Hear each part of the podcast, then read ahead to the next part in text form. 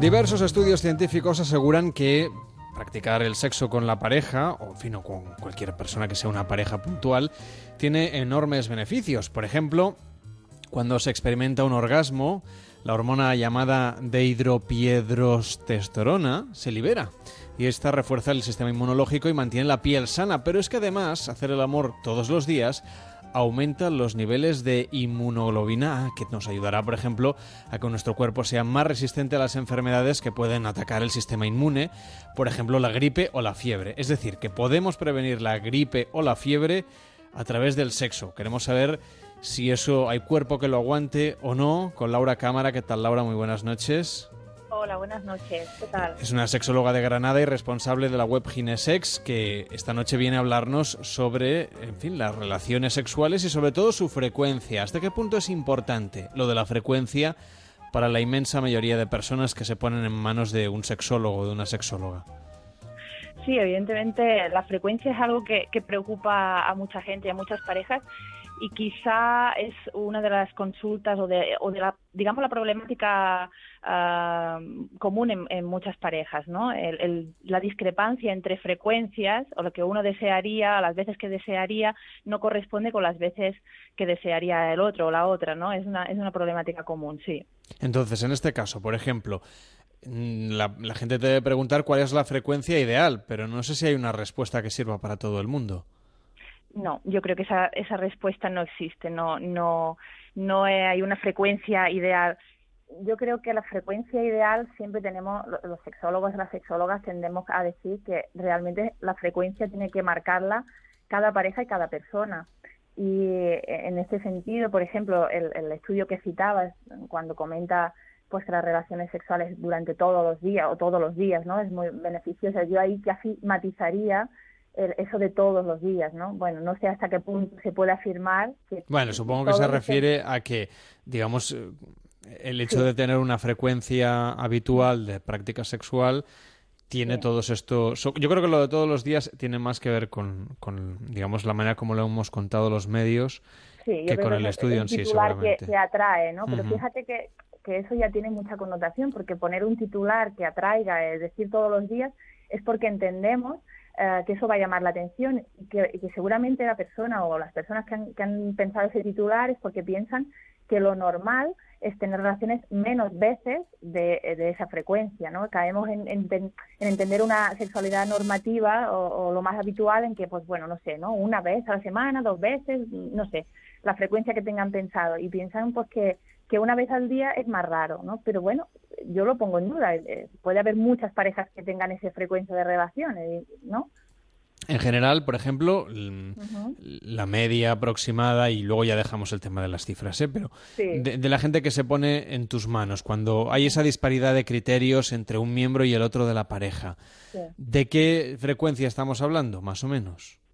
Eh, bueno, siempre que llega una pareja a la consulta porque tiene algún problema, está claro que la frecuencia se ve alterada. Es decir, que una pareja que acude por el problema que sea, ah, seguramente tenga menos relaciones que una pareja sana en el sentido de, que tengan una buena relación y una sexualidad sana. Eh, pero podemos estar hablando, pues bueno, de gente pues que tiene relaciones una vez al mes, una vez cada tres semanas o menos y que por lo tanto no están de acuerdo con esa frecuencia. En este caso, por ejemplo, lo, lo, lo, que recomendaríamos, digamos, desde un punto de vista sexológico para una pareja que, como tú decías, equilibrada y sana, luego hay otros factores como que se puedan ver y coincidan, que eso es importante, que haya o no haya hijos, que haya convivencia o no haya convivencia, y la edad, por supuesto. ¿no? Pero eh, más o menos la, la tendencia que tú, a partir de, qué frecuencia considerarías tú que, que, alguien debería, pues eso, abordar este tema en pareja. Luego ya hablaremos si hay que ir o no hay que ir al sexólogo. Eh, yo creo que hay que abordar el tema cuando uno de los dos miembros de la pareja no está contento con la frecuencia de las relaciones sexuales. Poner un número es muy difícil, pero sí que es verdad que eh, yo lo que siempre les digo es que unir eh, sexo con obligación es una unión muy peligrosa, porque cuando nosotros nos acercamos a las relaciones sexuales desde la obligación, desde el tengo que tener relaciones, por el motivo que sea, ¿no? Pues para, para complacer a mi pareja o porque resulta que me han dicho que tienes muchos beneficios y yo, bueno, pues me voy a marcar un ritmo que no es el que realmente deseo, Eso atenta contra el deseo sexual. Es decir, que eh, la frecuencia de las relaciones realmente la debe de marcar el propio deseo y de otra manera siempre va a ser perjudicial para la pareja. En este caso, por ejemplo, hablábamos de los beneficios, más allá de lo que sería la frecuencia que cada uno practique con su pareja. ¿Qué beneficios tiene desde el punto de vista de pareja, pero luego también fisiológicos, la práctica sexual regular? Yo creo que para la pareja em, refuerza evidentemente la unión y la intimidad de esa pareja es importante, no solo, no solo que la pareja eh, tenga espacios, que, evidentemente eso es muy importante, que tenga espacios de intimidad en que la pareja comparta, que pueden, pueden llevar a relaciones sexuales o no. ¿eh? Es decir, que comparta espacios eh, para, para hacer cosas juntos, que les diviertan, que sean placenteras para los dos. Y dentro de todo eso incluye también las relaciones sexuales. ¿no? Eso refuerza el vínculo, eh, evidentemente rebaja el estrés, seguramente las tensiones en la pareja, que siempre en el día a día es algo normal, ¿no? Tener tensiones. Eso es bueno para una pareja. Y luego podemos hablar también, como tú dices, de todos los beneficios a nivel de salud, a nivel físico o psicológico que también tiene tener relaciones sexuales. Fíjate que a mí me gusta que, mm, que, se, que se hable de las relaciones sexuales desde, desde la salud. Me gusta porque eh, eh, quizás siempre se ha visto como, o se habla pues, de, de, las, relaciones sexuales desde el punto de vista del placer, de, bueno, como algo más de diversión, pero es que realmente eh, la sexología es una ciencia adscrita a las ciencias de la, a las ciencias de la salud y, el, y, el, y tenemos que tener claro que el sexo es normalidad, es algo fisiológico eh, y que además es fuente de salud y de calidad de vida. Y hay multitud de estudios que relacionan las relaciones sexuales con, con todo esto, ¿no? con lo que es la calidad de vida me parece importante. Entonces, desde el punto de vista de la salud, como decíamos, que es el eje central a partir del cual hemos iniciado esta conversación hoy en Noches de Radio, ¿por qué es importante que este tema se, digamos, se normalice desde un punto de vista social, pero que también tenga en cuenta mm, las personas que nos están escuchando que hay ciertos beneficios de carácter sexual, pero también de salud? Yo lo veo importante sobre todo porque si normalizamos eso, es decir, eh, por ejemplo, yo soy profesional sanitaria, yo creo que cuando los profesionales sanitarios abordamos este tema y le decimos a la gente que tener relaciones sexuales eh, no solo es normal, sino que es beneficioso para su salud, que es beneficioso para su pareja, eh, cuando lo normalizamos, lo que estamos haciendo es permitiendo que la gente exprese su sexualidad y que exprese, por lo tanto, todas las dificultades que tiene. ten en cuenta que mucha gente eh, da vueltas en el sentido de a quién le pregunto cuando tengo un problema, a quién le pregunto, le pregunto a mi médico, a mi médico, le pregunto a mi ginecólogo, le pregunto a quién le pregunto, ¿no? Los profesionales sanitarios somos los primeros que debemos dar normalidad a todo eso y que por lo tanto se puedan surgir, eh, pueden, pueden dar cabida a todas esas expresiones eh, de la sexualidad. Porque tú crees que todavía es un tema tabú para muchas personas. Sí, para muchas personas y para muchos profesionales sanitarios y por eso un poco es lo que, reivindico, ¿no? Que tanto que es una cosa que tiene que venir de los dos lados, tanto por parte de, pacientes o de bueno o gente que quiera consultar problemas como también por parte de los profesionales sanitarios que demos cabida a todo eso que no eh, nos sintamos avergonzados de que nos pregunten eso o que no le demos importancia si nosotros sabemos que por ejemplo hay muchas patologías o pacientes que pueden tener problemas en su sexualidad que le digamos, no, mira, es que tener relaciones sexuales es algo normal, además es algo que te viene bien, eh, que es beneficioso y es una parte más de tu vida que debes de recuperar dentro de un proceso patológico una enfermedad que hayas podido pasar. Me parece muy importante. Los médicos de familia, los médicos de cabecera, serían, digamos, los primeros que deberían abordar estas cuestiones, ¿no? Pero claro, si tienen a veces tres, cuatro minutos por paciente, eh, no hay pues tiempo para hablar de demasiadas cosas. Eh, evidentemente, los médicos de familia son quizá el primer punto eh, o, el profesional sanitario que más confianza puede dar a un paciente o una paciente para expresar estos problemas. Eh, en poco tiempo que tienen en la consulta, pues bueno, se hace difícil, pero aquí entramos en otra en otra discusión que sería, pues bueno, cómo, cómo aborda el sistema sanitario todos los problemas sexuales, que sería otra cuestión muy diferente. Y desde este punto de vista, ¿qué debería hacer el sistema público de salud para abordar la salud sexual de los españoles? Eh, pues por lo menos eh, tener en cuenta eh, que tiene que formar a sus profesionales sanitarios para abordar mm, todo lo que es referente a la sexualidad, que, em, que creo que es bastante deficitario en este momento porque no lo vemos como hay algo necesario, seguimos viéndolo como algo tabú desde la propia medicina, o desde la propia de los profesionales sanitarios. Darle cabida y, darle cabida a unidades quizá especializadas en salud sexual. ¿Por qué no?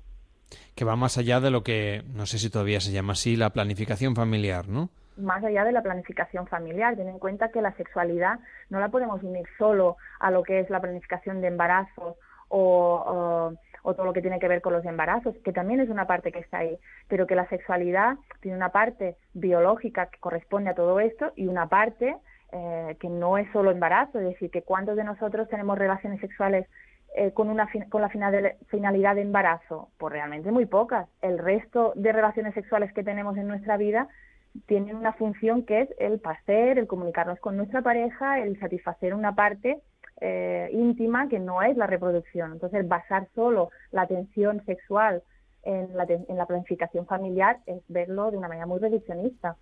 Y Laura, ¿cuáles son las principales consultas que la gente te lanza, sobre todo a partir del mes de septiembre, después de las vacaciones de verano, que mucha gente pues ha tenido quizá más relaciones o ha pasado más tiempo con su pareja? Yo no noto un especial, eh, bueno, quizá repunte en septiembre, ¿no? Yo creo mm. que eso es algo que es una decisión que se toma en abordar las relaciones sexuales normalmente la gente que a mí me llega es gente que le ha dado vueltas durante mucho tiempo y al final deciden que esa es una parte importante para ellos o para su pareja, para la relación de pareja me refiero, y deciden consultar. Em, a mí, quizá por mi especialidad de ginecología y obstetricia, mm, lo que más me llega son pues problemas relacionados con el dolor en las relaciones sexuales, el deseo en las relaciones sexuales también, eh, sobre yo, yo casi siempre atiendo a mujeres, soy especialista en sexología femenina, entonces la mayoría de mujeres pues, pues falta de deseo, que es casi la consulta mayoritaria y luego problemas de dolor, dolor en las relaciones sexuales, que es algo muy, muy frecuente. En tu caso, además de sexóloga, eres matrona y supongo que también te preguntan mucho, ¿no?, sobre el sexo durante el embarazo. Sí, es algo que siempre, eh, bueno, quizá a la gente le tiene un poco de miedo, ¿no?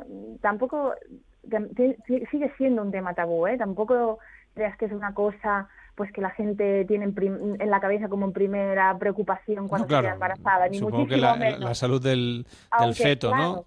Claro, aunque es verdad que ahí, eh, a partir del embarazo y sobre todo la crianza, digamos que la sexualidad de una pareja eh, sufre muchos cambios, ¿no? Y lo importante es cómo esa pareja se adapta a los cambios que produce la crianza, que son muchos en una relación de pareja y en el seno familiar. ¿Y qué consejos darías, por ejemplo, a los oyentes que se encuentran en esta situación, en la situación de la crianza? Mm, sobre todo que durante el embarazo sí tienen oportunidad de, eh, de eh, digamos, indagar sobre ese tema. Toda la información que puedan tener eh, pues mejor, ¿no? Es decir, cuando tú resuelves tus dudas y planteas, oye, mira, a mí me preocupa cómo van a ser mis relaciones sexuales después, cómo va a afectar a mi, a mi pareja, se resuelve todas las dudas que, que puedas eh, y, le busca al profesional adecuado que las sepa responder, porque si, no, si nos encontramos a alguien que no nos sabe ayudar, pues oye, busca a alguien y que te responda las dudas. Y luego sobre todo entender que la época de crianza es una época muy especial, en la que la energía eh, de las mujeres y también de sus parejas, pero sobre todo en las mujeres, si por ejemplo están en, en lactancia y demás, es, una, es un periodo en que la energía está puesta completamente en otro foco. Posiblemente la sexualidad se quede en último lugar, ¿no? Y es algo que debemos de entender. Pero también hay que entender que con el paso de los meses eh, y cuando va pasando pues ese primer año que es muy, muy pues bueno, de, muchas turbulencias en, una pareja mm, que está criando, pues bueno, hay que volver a recuperar ese espacio de pareja y que también se puede pedir ayuda para eso, ¿no? Cuando notamos dificultades para ello, pero sobre todo intentar volver a recuperar esa esfera de pareja eh, que, que, quizás ha visto afectada durante este tiempo. Hoy lo hemos estado comentando con Laura Cámara, que es sexóloga, es de Granada y además eh, es la responsable de la web ginesex.es, donde podéis encontrar mucha información sobre salud eh, sexual y reproductiva. Gracias por estar con nosotros y hasta la próxima. Buenas noches. Muchas gracias, muchas gracias a vosotros. Buenas noches. Hasta las 4 de la madrugada, Noches de Radio con Carlas Lamelo.